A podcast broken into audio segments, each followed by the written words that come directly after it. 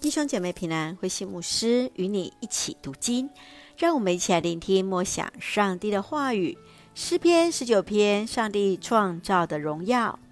诗篇十九篇可分为两个部分，在第一个部分是从第一节到第六节，是称颂上帝的创造，赞美上帝在其创造当中所显现的荣耀。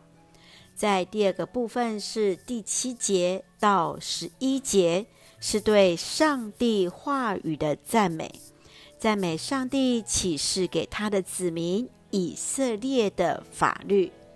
在诗的结尾十二到十四节，是诗人本身自省的祈祷文，诗人用谦卑信靠的祷告作为结束。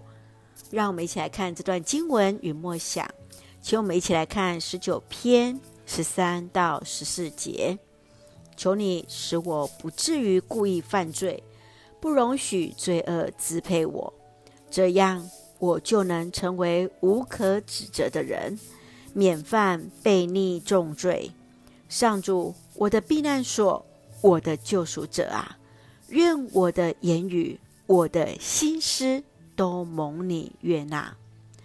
诗人从上帝所造的万物当中认识、歌颂上帝的作为，敬畏造物者的伟大，也察觉自己的渺小。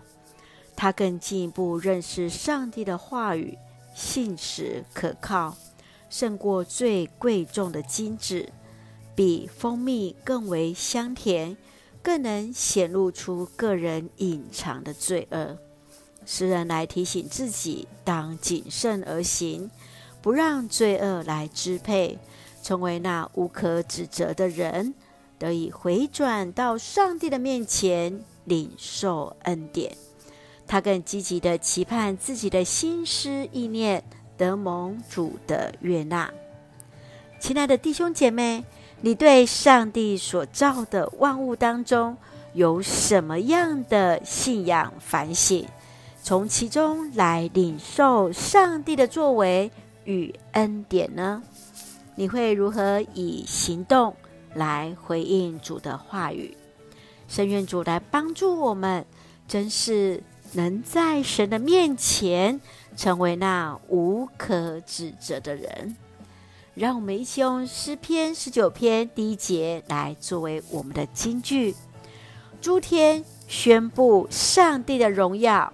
穹苍传扬他的作为，是的，愿我们一起来歌颂上帝创造的伟大，一起用这段经文来祷告。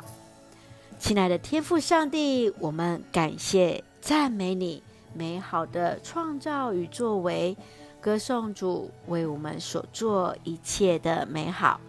求主鉴察我们的心思意念。不让罪恶支配我们，使我们的言语行为蒙主悦纳，成为主无可指责的人。谢谢主赐下平安，恩手保护保抱着我们。愿主赐福我们的家人，身心灵健壮，恩待所爱的国家台湾，一切平安，使我们做上帝恩典的出口。感谢祷告是奉靠主耶稣基督的圣名求，阿门。弟兄姐妹，愿上帝的平安与你同在，大家平安。